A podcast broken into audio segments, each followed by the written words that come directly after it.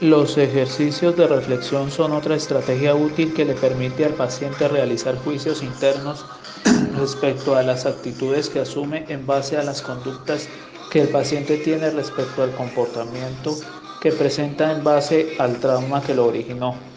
Para ello se le pide al paciente que haga una pequeña meditación y determinar qué emociones son las que le afectan y generan esas conductas. Para ello el terapeuta acompaña al paciente y lo guía en sus indagaciones, las cuales el paciente puede aprovechar como un trampolín para lograr sus metas. Es recomendable hacerlo en forma de cuestionario en base a las deliberaciones, en base a las deliberaciones dadas por el paciente.